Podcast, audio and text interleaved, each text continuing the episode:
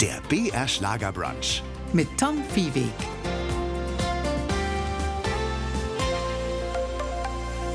Grüß Sie. Im März wurde sie gesendet, die 4000. Folge der Serie Sturm der Liebe. Im ersten eine unglaubliche Zahl. Mein heutiger Gast ist einer der bekanntesten Schauspieler dieser Telenovela. Joachim Letsch spielt den Sterne- und Hotelkoch André Konopka und gehört damit zu den Urgesteinen im Fünf-Sterne-Hotel Fürstenhof. Ein durchaus zwiespältiger Charakter, aber auch ein liebenswertes Schlitzohr ist dieser André Konopka. Nach 15 Jahren ist jetzt Schluss. Der Vertrag von Joachim Letsch ist ausgelaufen. Ein Abschied mit einem lachenden oder einem weinenden Auge, Herr Letsch. Und das nicht nur wegen des Zwiebelschneidens. Ja, nein, es war eine wunderbare Zeit. Ich bin nicht das Urgestein, sondern die Serie gibt es seit 2005. Ich bin 2007 Nicht eingestiegen. ganz von Anfang, aber immerhin ziemlich vorne ja, waren Sie ja. dabei. Aber 15 Jahre, ich bin jetzt 66 und ich dachte mir, ich muss noch etwas anderes machen, andere Rollen spielen. Ich habe da alles gespielt, hat sehr viel Spaß gemacht. Aber natürlich mit einem weinenden Auge, mit einem großen weinenden Auge, aber mit sehr viel, sehr viel Mut für die Zukunft. 15.10 Uhr im ersten von Montag bis Freitag. Diese Uhrzeit haben alle Fans im Kopf. Tägliche Einschaltquoten von knapp 15 Prozent und das über Jahre hinweg. Sie waren auch schon mal höher, aber immerhin ein großer Erfolg. Allein die Zahl der Folgen, 4000 sind es in diesem Monat. Ist diese Zahl für Sie auch so wahnsinnig groß oder ist das, wenn man täglich damit beschäftigt ist und Folge für Folge so dreht, kommt einem das gar nicht so in den Sinn? Nein, das, äh, das ist eine unglaubliche Zahl. Ich- Sie erschrecken mich. Äh, Ich bin bei der Folge 513, glaube ich, eingestiegen. Jetzt sagen Sie 4000. Ich meine, das war doch erst letztes Jahr gefühlt. Nein, wahrscheinlich, weil es so eine tolle Zeit war. Und schaut man sich eigentlich selber die fertigen Folgen auch jeden Tag als Schauspieler an? Nein. Also, da muss ich sagen, ich nicht. Es gibt Kollegen, die machen das. Ich lehne das ab, weil ich Angst habe, mich dann selbst zu kontrollieren. Und im Laufe der Zeit habe ich ein Gefühl für die Rolle bekommen. Außerdem habe ich keine Zeit. Da habe ich ja immer gedreht. Ja, eben. Also im Endeffekt ist der Arbeitstag ja ausgefüllt von Montag bis Freitag. Seit Folge 513 haben Sie gesagt. So sind, ungefähr, ja. Sind Sie Kann- dabei? Chef und Sternekoch André Konopka im Luxushotel Fürstenhof. Das ist so das Setting, in dem Sie sich 15 Jahre lang bewegt haben, in dem Sie Teil dieser Serie gewesen sind. Da musste doch mal rauszukriegen sein, was den Erfolg von Sturm der Liebe ausmacht, oder? In all der Zeit. Jedes Alter hat seine Geschichte. Deswegen ist es auch so altersübergreifend, also von jung bis alt. Ich glaube, das ist der Erfolg, keine Gewalt. Danach sehen sich die Leute, es, gibt viel zu viel Gewalt im Fernsehen, finde ich. Eine heile Welt. Danach, gerade jetzt, glaube ich, sehen sich die Leute. Eine heile Welt und Trost, aber durchaus werden jetzt Probleme, Auseinandersetzungen, Konflikte, manchmal sogar der Tod nicht ausgeklammert. Nein, ein bisschen Spannung muss ja auch sein. Aber meistens mit einem guten Ende. Das Gute gewinnt am Ende. Und wenn Sie nicht gestorben sind, dann leben Sie noch Dann heute. lieben sie noch heute. Lieben Sie sich? Also im Endeffekt ein, ja, könnten Sie sagen, ein modernes Märchen?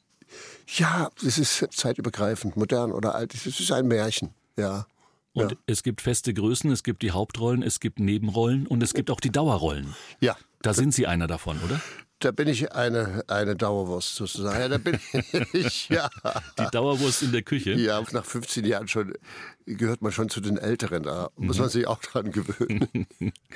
Und äh, wie erklären Sie sich den Auslandserfolg der Serie? Sie ist ja nicht nur erfolgreich hier bei uns im deutschsprachigen Raum, sondern zu sehen inzwischen in, habe ich gelesen, Rumänien, Finnland, Kanada, Ja. Italien, Ungarn. Unglaublich. 23 Länder. Ja, weil ich glaube, die Liebe und Sehnsucht nach Harmonie ist übergreifend, also weltweit. Und das ist der Erfolg, egal in welcher Sprache. Und vielleicht auch die Sehnsucht nach unseren wunderbaren bayerischen Landschaften, die man auch sieht. Das muss man natürlich, das ist die halbe Miete. Äh, Das ist ja auch wunderschön. Ich bin ja durch die Serie nach Bayern gekommen. Ich habe ja vorher im Schwarzwald gelebt. Heute wohnen Sie in schönen Murnau. Ja. Äh, Das ist im Endeffekt tatsächlich Wohnen, wo andere Urlaub machen. Na, sagen wir mal so, in der letzten Zeit äh, wohnen, wo alle Urlaub machen. Ja, großer Stau natürlich immer am Wochenende hin und zurück, aber Ja. trotzdem Staffelsee, Kochelsee vor Ja. der Haustür.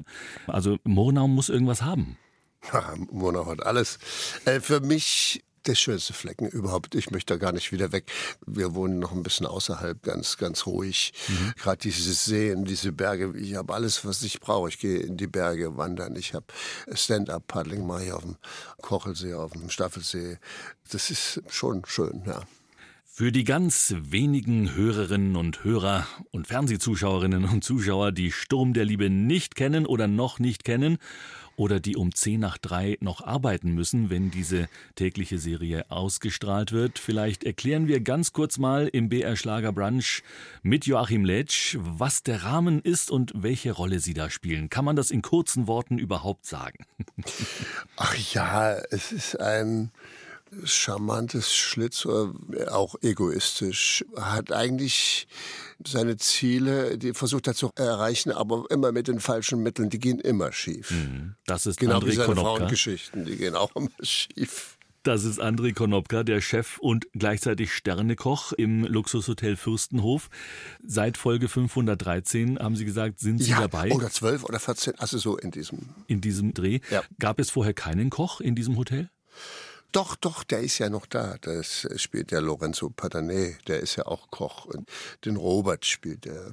Der Robert, mit dem Sie als André manchmal auch Ihre Probleme haben. Oh ja, das ist ja mein Neffe, der Sohn meines Bruders. Ja, ja. Der gleichzeitig das Hotel dann leitet, der Bruder wiederum. Also das ist alles Ja. verwandtschaftlich ja auch etwas verflochten. Ja. Und manchmal hasst man sich und manchmal liebt man sich. Wie das so ist in einer Familie. Wobei André Konopka, als er dann kommt in diese Serie in Folge, sagen wir mal 513, am Anfang hat er ja nicht so hehre Ziele. Also ein Sympathieträger ist er dann im Laufe der Zeit erst geworden durch sie. Ja, der, ich war ganz böse. Ich war äh, für den Bösen vorgesehen. Äh, ein Jahr. Und gemein wollte es meinem Bruder heimzahlen, der mich alleine gelassen hat, der aus dem Osten geflüchtet ist und mich mit der Mutter alleine gelassen hat. Und dann habe ich ihm erstmal die Frau weggenommen, um ihn zu ärgern. Und dann hat es der Produktion offensichtlich gut gefallen. Und habe gesagt, willst du nicht noch bleiben? äh, da wird man dich ein bisschen gut schreiben. Gut schreiben. Gut schreiben. Schön schreiben schön kenne ich, aber gut schreiben? Ja, ja, gut schreiben. Und so, so peu à peu. Und dann, dann habe ich mir gedacht, na ja, gut, hängst du noch mal ein Jahr dran. Das war dann also vor 14 Jahren. Mhm. Das heißt, wenn Sie selber so einen Chef hätten, wie Sie ihn spielen, was würden Sie tun? Kündigen. Ja, Restaurant wechseln? Ja, würde ich schon. Also am Anfang. Jetzt bin ich ja ein ganz netter. Wobei man sagt ja auch, Köche sind ja manchmal ein bisschen rustikal oder auch cholerisch, aber trotzdem das, was sie auf den Teller zaubern, ist dann wirklich unglaublich äh, schmackhaft. Das heißt, mit anderen Worten, sie wurden auch vorbereitet auf die Rolle, haben irgendwo mal reingeschnuppert in die ja. Küche? Zwei Tage, also dass man äh, gewisse Handgriffe äh, aneignet. Man braucht da zwei, drei, das muss ein bisschen natürlich professionell aussehen. Deshalb, um mal ein Gespür dafür zu kriegen. Und nicht mal der Stern, äh, mit dem er wirbt, ähm, hat dieser Andrei Konopka, sagen wir mal, auf ehrbare Weise sich verdient. Ich glaube zwei, ne? Ich habe ich nicht zwei gehabt am Ende. ja. Also einen, da war die Restaurantkritikerin Edwina Neubauer da Mhm. und die hat dann gesagt, ich hätte den Stern nicht nur fürs Kochen verdient. Mhm. Das macht einem auch Privatfreude, oder? So ein Kompliment. ja, ja, ich musste ihn mir sozusagen hart erarbeiten. Okay. Nicht nur in der Küche. Ansonsten sind Sie umgeben schon auch von Frauen, also Hildegard Sonnenbichler beispielsweise, ja, Ja. macht die Patisserie, sagt man, glaube ich, ne? Die, Nein, die ist meine, Süßspeisen oder sie ist meine Sous-Chefin. Sous-Chefin. Ja, okay. zweiter Chef Also sozusagen. und Sie der Chef de Cuisine ist das? Also Ja. gibt's ja so richtige Rangfolgen Wenn und, Sie und das Titel. auf Russisch sagen wollen, ja. Äh, war ein Scherz. Also André Konopka Koch. Und es gab sogar mal ein Kochbuchprojekt, oder? Ja, Der- der ja, ja, ja, ja, wir haben ein Kochbuch rausgebracht, die ähm, Sonnenbichlerin, Mhm. der Robert und ich, ja. Und jetzt ist das zweite Kochbuch rausgekommen, aber das ist allgemeiner. Die sind beide sehr gut. Und äh, weil manchmal ja auch Zuschauer die Rollen mit den Schauspielern verwechseln, die Kochbücher sind nicht wirklich echt oder kann man die kaufen? Die kann man kaufen. Im tatsächlichen Buchhandel. Im, im Shop, im Buchhandel. Wir, mit dem ersten Buch waren wir sogar auf der Buchmesse in Frankfurt. Schön. Äh, Das erste war so aufgebaut, dass jeder Schauspieler Rezepte aus seiner Heimat reinstellt. Und das war in Ihrem Fall Ja, Sachsen, ne? Sauerbraten? Nee, Sauerbraten kommt aus Thüringen. Ah, Thüringen, ja, Entschuldigung. Quarkhäuschen. Ah, die. Aus Dre- Ich komme aus Dresden. Also ich bin in Dresden geboren. Der Fürstenhof. Heute unser Thema im BR Schlager Brunch. Naja, zumindest als Ort des Geschehens. Sie hören im Hintergrund schon die Geräusche aus der Küche dieses Luxushotels. Da wird Wasser eingegossen und Soße angesetzt. Wir sprechen mit Joachim Letsch heute. Und ja, Bad Griesbach, Herr Letsch. Leipzig auch, ähm, Schenner in Südtirol. Alles Hotels, die auch Fürstenhof heißen. Sind Sie da irgendwo schon mal abgestiegen? Na, ich war in der Nähe, an der Mosel war ich in einem Fürstenhof. Sehr schönes Hotel. Da bin ich durch meinen Freund, der beliefert Hotels mit Essen und Trinken. Und da war ich im Fürstenhof. Ja, die Leute sind sehr angetan. Kam der Küchenchef gleich raus. Das ist, passiert mir übrigens oft, dass ich essen gehe irgendwo und der Küchenchef kommt raus und sagt, ist alles in Ordnung? ich sage, ja, ich hoffe doch. Wann sind Sie das letzte Mal mit äh, Andrei Konopka angesprochen worden? Ach, ständig, ständig. Ich habe es natürlich lieber, wenn ich mit meinem richtigen Namen angesprochen werde und viele Leute machen das auch. Wenn sie sagen, Sie sind der André Konopka, nein, ich sage, heute bin ich Joachim Letsch. Also die Rolle ist nicht so, dass sie einen sozusagen irgendwann mal einholt oder überholt und man sich selber dann irgendwann, dass man da nicht mehr rausfindet. ja, für mich nicht, aber für die Menschen. Mich hat mal eine Frau gefragt, sagen Sie mal, Herr Konopka, wie sind denn Sie so zur Schauspielerei gekommen, so als Koch?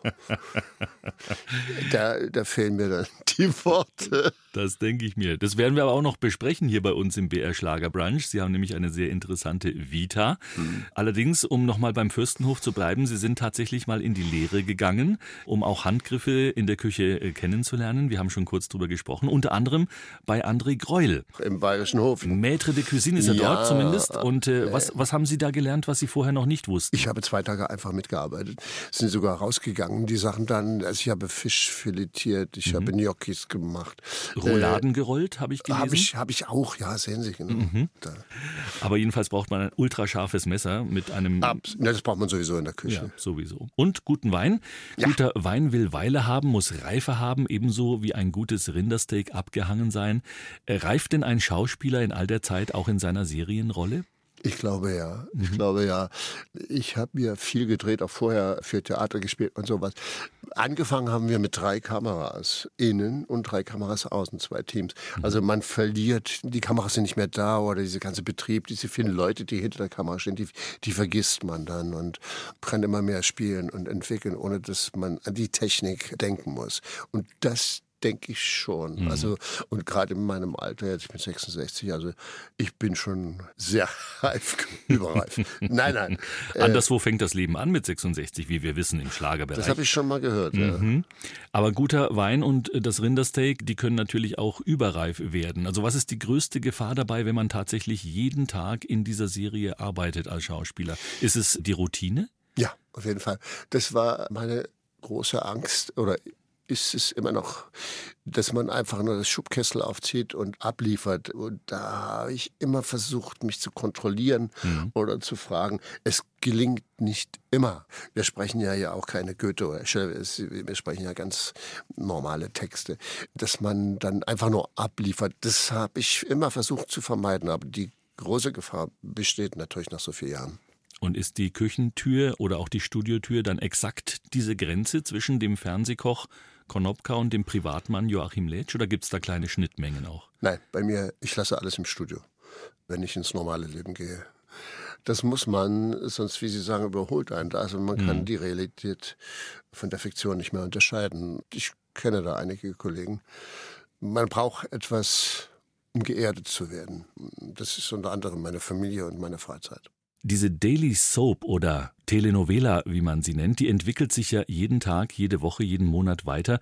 Wie weit im Voraus weiß man als Schauspieler eigentlich, wie es weitergeht mit einem selbst? Es gibt die Bücher, ähm, ich muss mal überlegen, so etwa vier Wochen, glaube ich. Ja, ja, sowas. Äh, Vorlauf haben wir sechs Wochen. Um die sechs Wochen sowas. Also wir drehen und nach sechs Wochen wird es gesendet. Vier bis sechs Wochen. Und wenn Sie jetzt sehen, äh, da entwickelt sich was ziemlich Dramatisches mit meiner Figur, haben Sie da noch die Möglichkeit, Einfluss zu nehmen und zu sagen, hoppla hopp, das möchte ich nicht so? Ja, wenn man genug Vorlauf hat. Das ist, geht natürlich in so einem Betrieb gar nicht anders. Die Bücher sind dann fertig. Man kann dann äh, an der Story nichts mehr ändern, aber wenn man so lange dabei ist, kann man die Texte ändern. Diese Freiheit hatte ich, weil ich kenne ja meinen Konopka am besten mhm. und das hat man mir auch gestattet. Das funktioniert sehr gut, aber an der Storyline, da kann man natürlich nichts ändern. Da ist man halt noch Schauspieler.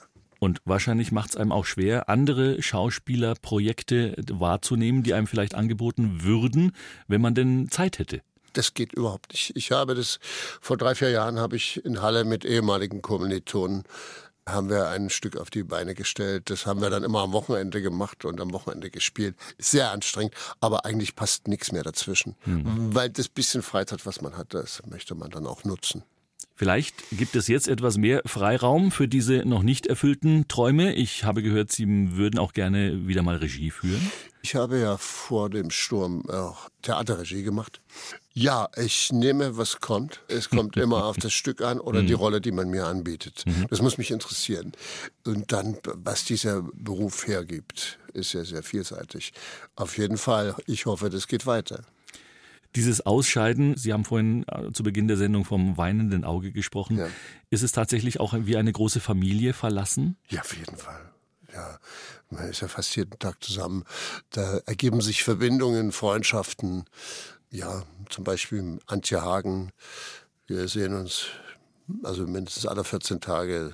Meine Frau ist Osteopathin und die Antje, also die Sonnenbichlerin ist in Behandlung und mhm. dann gehen wir mal schön essen. Also da ergeben sich natürlich auch Freundschaften. Dirk Galuba war ja auch hier im Herbst bei uns im BR ah. Schlager Brunch. Der Hoteldirektor Werner Saalfeld, mit dem Sie ja auch als Figur, Filmfigur ja eng verbunden sind. Ja, mein Bruder. Wie sind Sie da mit Dirk Galuba zusammen? Welches Verhältnis haben Sie? Ja, ein sehr gutes. Also das ist ein absoluter Profi. Man muss das sich mal vor Augen halten. Er ist über 80. Mhm. Äh, was er da noch leistet, da ziehe ich den Hut, muss ich wirklich sagen. Immer ein großer Spaß mit, diesem alten Grandler manchmal. Ich mag ihn. Und ja, ist ein toller Kollege und Profi. Und dann kommen natürlich noch die Menschen hinter der Kamera dazu, unter Fall. anderem auch die natürlich für das Fortkommen und Fortschreiben der Serie zuständig sind. Ich glaube, das sind nochmal rund über 30 Leute, ja. oder? Ja, ja. Also es gibt einen Hauptstamm, die sind im Studio, fünf bis zehn Leute, acht, neun so, die machen den Hauptstrang. Und dann gibt es Gastschreiber, die von überall her dann halt die Dialoge schreiben. Ja, mhm. über 30 knapp, ja. Handwerk und Kunst, das ist ja in der Küche ähnlich. Vieles in der Küche ist Handwerk, aber manche Köche sehen sich als Künstler. Wie ist es denn da bei Schauspielern? Ist das, was sie da täglich tun, Handwerk oder doch auch ein bisschen Kunst? Ja, ich kenne viele Kollegen, die sehen sich als Künstler. Mhm. Sie nicht. Nein. Schließe ich daraus. Ja, das ist natürlich, um diesen Beruf auch so lange auszuüben und Erfolg zu haben, das geht nicht ohne Handwerk. Mhm. Dieses Handwerk beginnt in der Schauspielschule. Talent kriegt man in die Wiege gelegt. Mhm. Das Handwerk muss man lernen. Leider ist es halt in der schnelllebigen Fernsehzeit bei den jungen Menschen nicht mehr so beliebt. Die wollen also gleich berühmt werden. Mhm. Aber und wenn sie dann prominent sind, sind sie genervt, weil sie immer ja, beim Einkaufen aber, angesprochen werden. aber so. ich denke mir, sie werden letzten Endes kommt man am Handwerk nicht vorbei. Man mhm. muss eine Schauspielschule besuchen, um diesen Beruf Erfolg zu haben. Und alle Großen haben das gemacht. Es gibt ja nicht nur das Fernsehen, es gibt die, die Bühne und da muss man sprechen können, da muss man sich bewegen können. Das kann man nicht alles aus dem Hut zaubern. Talent ist das eine. Das sind, Talent ist ein 20 Prozent, 80 mhm. Prozent ist das Handwerk. Ihr Vater beispielsweise war ein ehrbarer Handwerker, ja, war ja. Sattler von Beruf. Genau, das wissen Sie. Ja, die Mutter war bei der Post, haben wir knallhart recherchiert. Super. Und Sie selber, wann ist dieser Wunsch gereift, tatsächlich äh, die, die Schauspiel-Handwerkskunst zu erlernen? das, Kam das von Mutterseite? Nein, gar nicht. Ich hatte in Dresden eine Freundin und das kann man sich heute nicht mehr vorstellen. Das war in der ehemaligen DDR. Da war eine Annonce in der Zeitung, die Schauspielschule, die Hochschule für Schauspielkunst Leipzig, die Schauspielschule Leipzig sucht noch männliche Bewerber. Mhm. Und da hat meine äh, Freundin gesagt, ja, mach doch mal, du bist doch ganz lustig hier, geh doch mal ran. und dann habe ich das versucht, habe die Rede an die Schauspieler im Hamlet auswendig genannt, im reinsten Sächsisch natürlich. Ne? Natürlich. und als ich dann fertig war und die aufgehört hatten zu lachen, haben die mich gefragt, was sind Sie vom Beruf erledigt? Ich sage, ja, Maschinen- und Anlagenmonteur. Machen Sie das mal lieber. Maschinen- und Anlagenmonteur. Ja, so hieß das damals. Das war quasi der anständige Beruf, den Sie nach dem Willen Ihres Vaters erstmal so erlernen sollten. aus. Ja, ja. Mhm. Naja, und dann dachte ich mir, die sind, aber arrogant da, ja. Mhm. Und äh, jetzt gehst du mal eine Stufe höher und versuchst es in Berlin an der Ernst Busch. Also das ist so das auch heute noch die beste deutschsprachige Schauspielschule. Und, und sie führt das schon im Titel tatsächlich, Hochschule für Schauspielkunst. Kunst. Also da sind wir ja, bei der Kunst tatsächlich. Da sind wir wieder, da schließt sich der Kreis. Hm, genau. Ja, also, also, und dann, als die dann fertig waren mit Lachen, als ich vorgespielt hatte, haben die gesagt, also wissen Sie, Herr Leth, äh, wir wissen nicht was, aber irgendwas haben Sie. Mhm. Sind Sie sicher, dass Sie diesen Beruf machen wollen? Kommen Sie mal ein Jahr wieder. Und das war ja schon ein Erfolg. Und dann hab, bin ich wirklich ins Theater gegangen, habe mir einen Studenten aus Leipzig geschnappt, einen Schauspielstudent, der hat mit mir gearbeitet. Und beim dritten Mal hat es funktioniert. Das heißt, Sie waren sich sicher tatsächlich. Sie wollten das durchziehen. Dann ja, aber das äh, in diesem Prozess über drei Jahre äh, hat sich, wusste ich das äh, oder hat mich das gefunden. Und was ich interessant finde, Sie haben ja die Zeit auch quasi überbrückt, indem Sie als Bühnentechniker Ja. gearbeitet haben. Also das ist ja auch nie schlecht, wenn der Schauspieler weiß, was die Menschen um einen herum, die so technische Aufgaben haben, was die so leisten Ja, müssen. die können einem dann nichts mehr vormachen. Das ist das eine. Und auf der anderen Seite kriegt man ein bisschen Respekt vor Ja, dem, was die tun. Ne? Aber selbstverständlich. Also gerade am Theater eine Ensemblearbeit mit allen. Sein bürgerlicher Name ist Joachim Letsch und er hat vermutlich in seinem Pass als Berufsbezeichnung stehen Schauspielkünstler oder äh, steht es tatsächlich irgendwo, wenn Sie Diplom-Schauspieler sind und als solches haben Sie ja abgeschlossen, die Schauspielschule. Man bekam ein Diplom damals. Ja, da muss ich äh, Sie berichtigen. Ich war der letzte Jahrgang an der Ernst Busch der Fachschule. In meiner Studienzeit wurde es dann Hochschule. Also sprich, ich bin nur Schau und die anderen sind Dippelschau. Äh, Dippelschau. Wobei, Dippelschauspieler, ja. wobei Sie haben, wir haben es vorhin kurz äh, thematisiert, Sie haben ja auch eine Lehre gemacht und das Ja. war in der damaligen DDR ja auch üblich vor dem Studium, dass man erstmal eine Lehre gemacht Also hat. vor dem Schauspielstudium mussten die Männer einen Beruf erlernen zur Absicherung. Frauen nicht, weil die Rollen von Frauen am Theater natürlich immer, immer jünger sind. Die mussten also gleich studieren. Wir brauchten eine abgeschlossene Berufsausbildung. Wie haben Ihre Eltern reagiert auf diesen Wunsch und auf die Branche, in die Sie es dann getrieben hat? Ja, wir haben das vor meinem Vater geheim gehalten, meine Mutter und ich. Meine Mutter wollte früher immer zum Zirkus und hatte eine Ader, eine künstlerische. Mein Vater war da eher praktisch, lernte was Ordentliches, hat er gesagt. Und erst als ich angenommen wurde, haben wir es ihm gesagt. Er war sehr skeptisch. Ja, Sie waren Einzelkind, da Ja. war er ja vielleicht auch. Naja, und keiner in der Familie war Künstler. Das sind ganz, ich komme aus ganz einfachen Verhältnissen. Und äh, wir beleuchten ja meistens auch etwas die Jugend unserer Gäste hier bei uns und stellen so die Frage, als Kind waren Sie da Baumkletterer oder Bücherleser? Ich glaube, bei Ihnen äh, war beides vorhanden. Sie, Sie sagen es. Ich habe gemalt, ich habe gelesen und habe in den Gärten Obst geklaut. Tatsächlich. Ja, klar. Und nie erwischt worden. Ja, wir mussten manchmal ganz schön rennen, weil die hatten manchmal auch Hunde. Aufgewachsen sind Sie in Dresden. Sie sind 1956 geboren. Ähm, Sofern ich das so ein bisschen einschätzen kann, gab es da noch viele Kriegsruinen in einer Ja. solchen Stadt, die so schwer bombardiert worden ist. Absolut, da war ja kaum etwas neu. Das fing ja alles erst an. Das war aber der Spielplatz meiner Freunde und mir in den Ruinen. Es war saugefährlich, aber natürlich ein Riesenabenteuerspielplatz. Und heute würden Sie, wenn Sie mal die Nase voll haben von Murnau und dem Alpenpanorama, mal wieder in Dresden wohnen möchten? Nein. Ich bin äh, oft, meine Mutter lebt noch, die ist 89, äh, war ich jetzt gerade wieder da.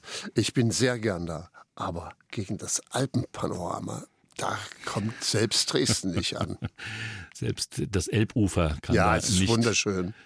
Aber immerhin ist es ja Bühne oft, auch für viele unserer Schlager-Events. Ja, Ähm, das Elbufer, ne? Genau. Äh, äh, ja, ja.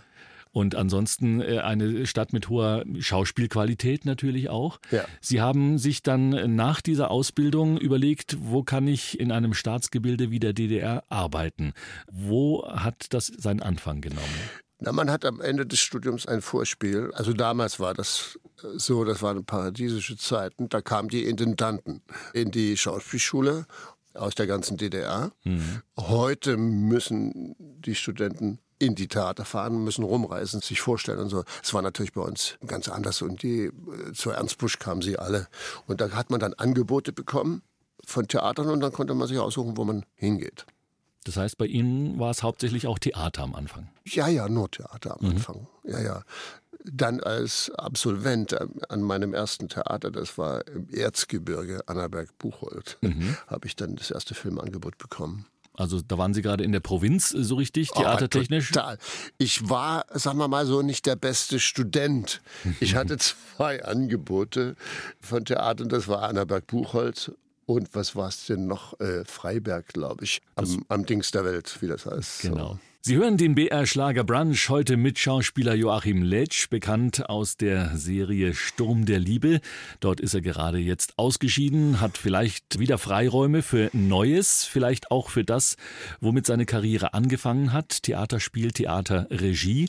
Und wir haben vorhin über die Mitte der 80er gesprochen, Herr Letsch. Da waren Sie gerade im Erzgebirge theatertechnisch und haben ein Filmangebot bekommen. Und dieser Film, der hat gleich mal einen richtig guten Preis bekommen, nämlich den Goldenen Bär Bayern in Berlin. Mhm. Die Frau und der Fremde hieß der Film. Ja. Da wollten Sie eigentlich hinfahren und sich den Preis mit abholen. ich habe nicht mal die Einladung bekommen. Ich war leider nicht in der Partei und in sonst einer staatlichen kommunistischen Organisation. Und ja, ledig. Also hatte man Angst, dass sie im Westen bleiben. Sozusagen. Ja, natürlich. Ja, klar. Ja, ja. Ich habe es aus dem Fernsehen erfahren, aus dem Westfernsehen. Das war sehr frustrierend. Und insgesamt äh, gab es noch mehr Frustrationen, die Sie damals schon vielleicht dran denken haben lassen, Mensch, ich könnte vielleicht woanders ganz anders und viel freier arbeiten als in der DDR? Der Gedanke war immer da und besonders natürlich nach dieser äh, Preisverleihung. Ich habe in diesem Film ja die Hauptrolle gespielt. Mhm. Also der ganze Film hat den Goldenen Bären bekommen, die Frau und der Fremde. War die äh, Frustration sehr, sehr groß. Und ich, ich kann Ihnen das nicht sagen, ob ich drüben geblieben wäre oder nicht. Aber ich war schon Vater, ich hatte eine Tochter. Mhm. Ich bin das einzige Kind meiner Eltern. Meiner Mutter hätte es das Herz gebrochen, weil man musste davon ausgehen, dass man sie nie wiedergesehen hat, die Eltern, wenn man abhaut. Und ich weiß nicht, ob mir dieser Preis vielleicht zu hoch gewesen wäre. Ich bin, Gott sei Dank, doch, ich bin später nochmal in die Gelegenheit gekommen.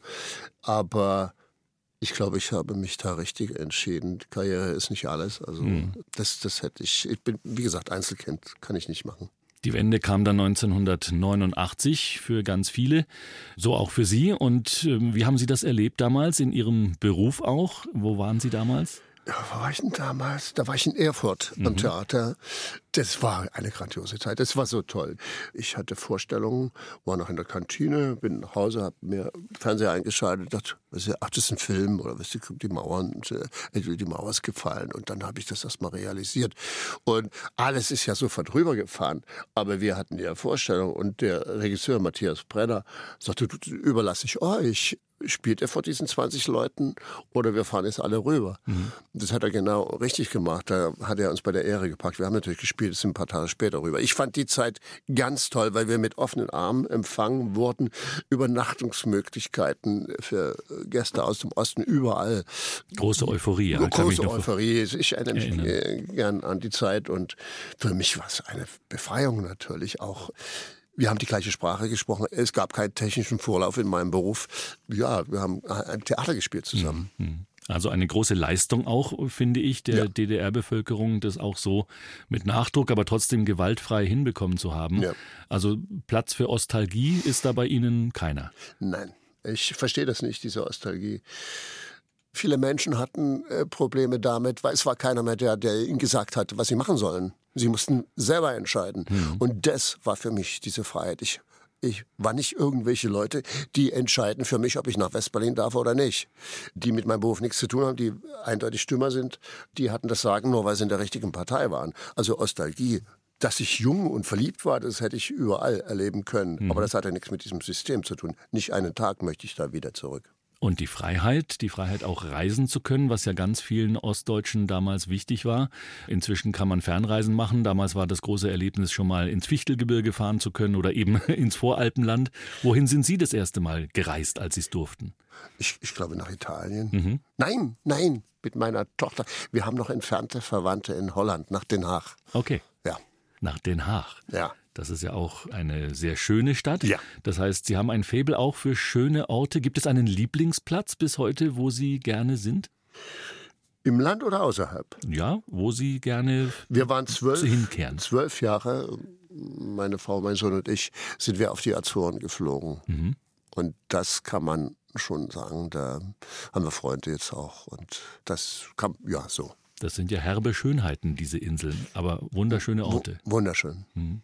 Der BR Schlagerbrunch neigt sich so langsam seinem Ende entgegen. Durch den Vormittag begleitet uns der Schauspieler Joachim Letsch, der, ja, was bleibt nach 15 Jahren Sturm der Liebe und Tätigkeit in der Sterneküche?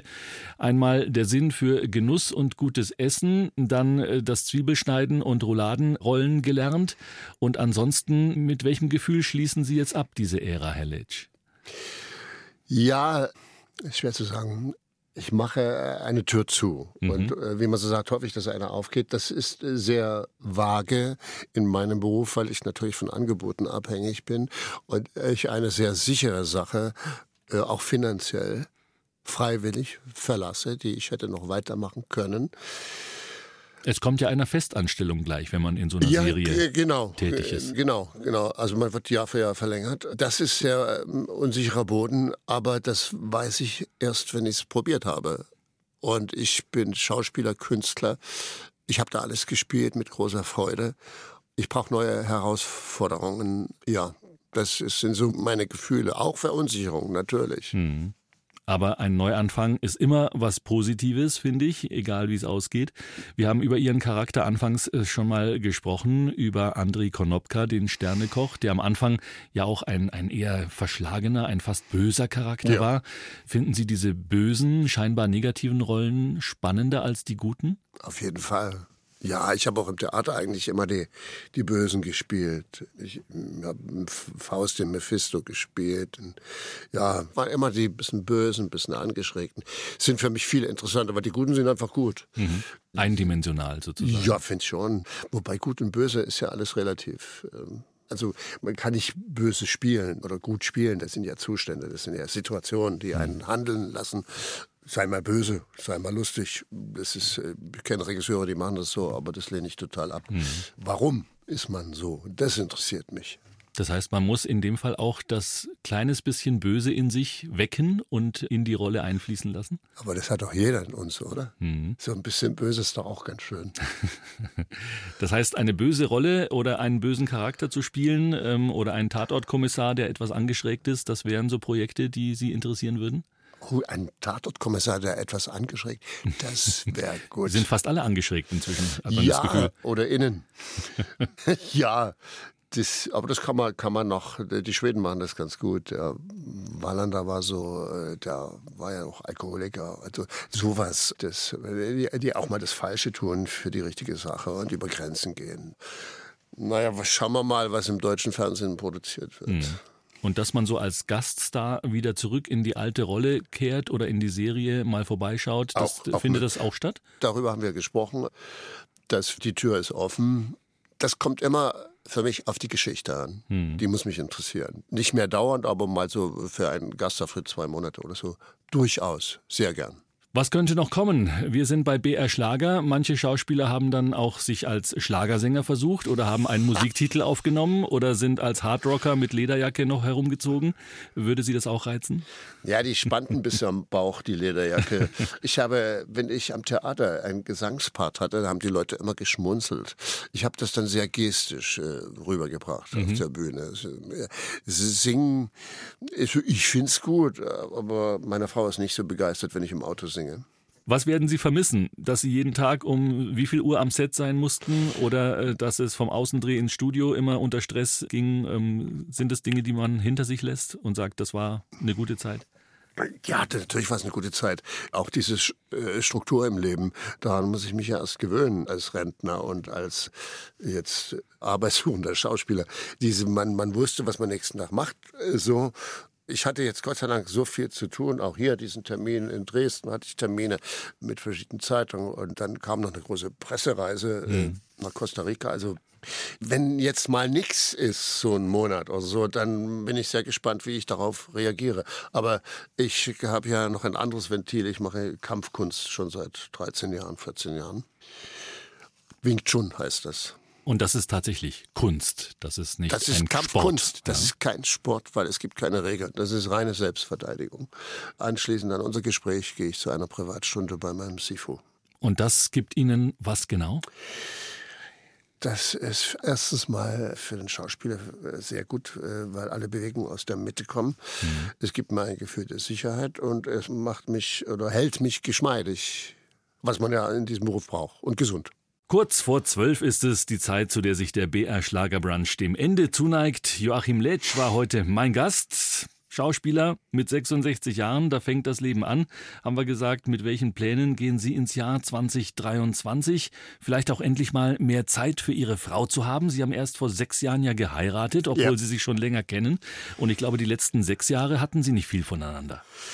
Nein. Zumindest unter der Woche nicht. Na, meine Frau ist ja auch sehr beschäftigt. Die hat eine Osteopathiepraxis in Monau. Mhm. Er ist ein paar Jährchen jünger. Also uns verbindet, dass wir Berufe haben, die eine Passion sind, also wo man eine Begabung auch braucht. Mhm. Füllt sie sehr aus. Ich habe ihr versprochen, also das habe ich leichtsinnigerweise versprochen, mich um die Wirtschaft zu kümmern und das, die Wohnung sauber zu halten und sowas. Ich hoffe, ich bereue das nicht. Könnten Sie das tatsächlich? Haben Sie sich damit schon mal beschäftigt? naja, sagen wir mal so, sie sieht meine Bemühungen, aber das ist noch ausbaufähig. Er hat sich bemüht. Das wünschen wir Ihnen, dass Sie sich äh, viel Zeit füreinander nehmen können und schicken Ihnen auf den Weg in die nächsten Jahre unsere drei Gs mit Gesundheit, Glück und Gelassenheit. Joachim Letsch, vielen Dank fürs hier gewesen sein. Haben Sie vielen Dank, hat Spaß gemacht. BR Schlager. Der BR Schlager Brunch. Jeden Sonntag von 10 bis 12 Uhr auf BR Schlager.